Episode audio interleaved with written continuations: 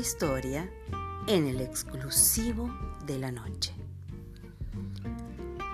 Una hija se quejaba a su padre acerca de su vida y cómo las cosas le resultaban tan difíciles.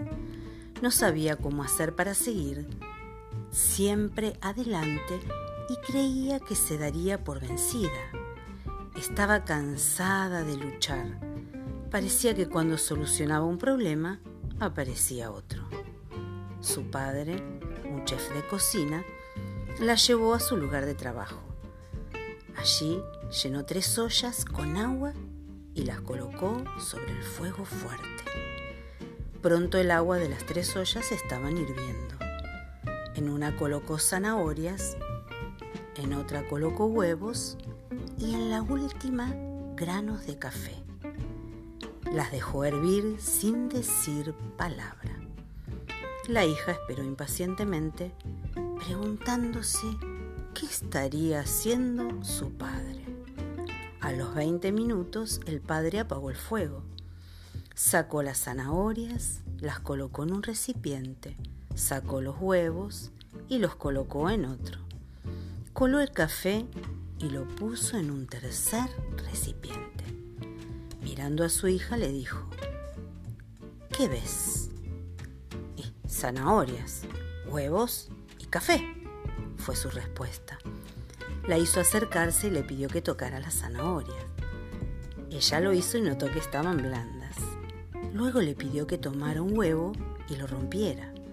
Luego de sacarle la cáscara observó el huevo duro. Después le pidió que probara el café. Ella sonrió mientras disfrutaba su rico aroma.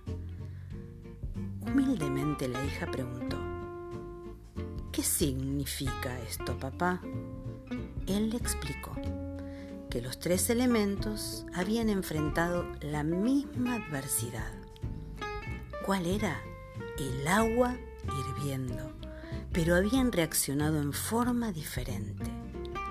La zanahoria llegó al agua siendo fuerte y dura, pero después de pasar por el agua hirviendo, se había vuelto débil, fácil de deshacer. El huevo había llegado al agua siendo muy frágil. Su cáscara fina protegía su interior líquido. Pero después de estar en el agua hirviendo, su interior se había endurecido.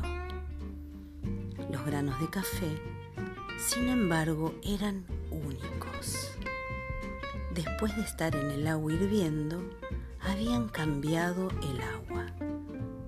¿Cuál eres tú? le preguntó a su hija.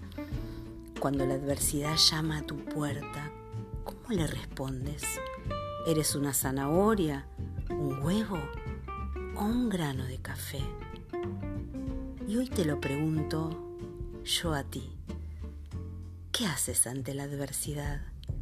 Actúas como hace la zanahoria, que parece ser fuerte, pero cuando la adversidad y el dolor le tocan, descubre esa que esa fortaleza solo es aparente. ¿Actúas al igual que un huevo, que comienza con un corazón maleable, posee un espíritu fluido, pero después de una muerte, una separación, un divorcio, un despido, se vuelve duro y rígido. O actúas como un grano de café. El café cambia al agua hirviente, el elemento que le causa dolor. Cuando el agua llega al punto de ebullición, el café alcanza su mejor sabor. ¿Cómo manejas la adversidad? ¿Cómo lo hace la zanahoria, el huevo o como el grano de café? Tremendo. Que Dios en esta noche, por lo menos a mí, me ayude a pasar la adversidad, el momento difícil, como un grano de café. Hermosa enseñanza, hermosa, hermosa, hermosa.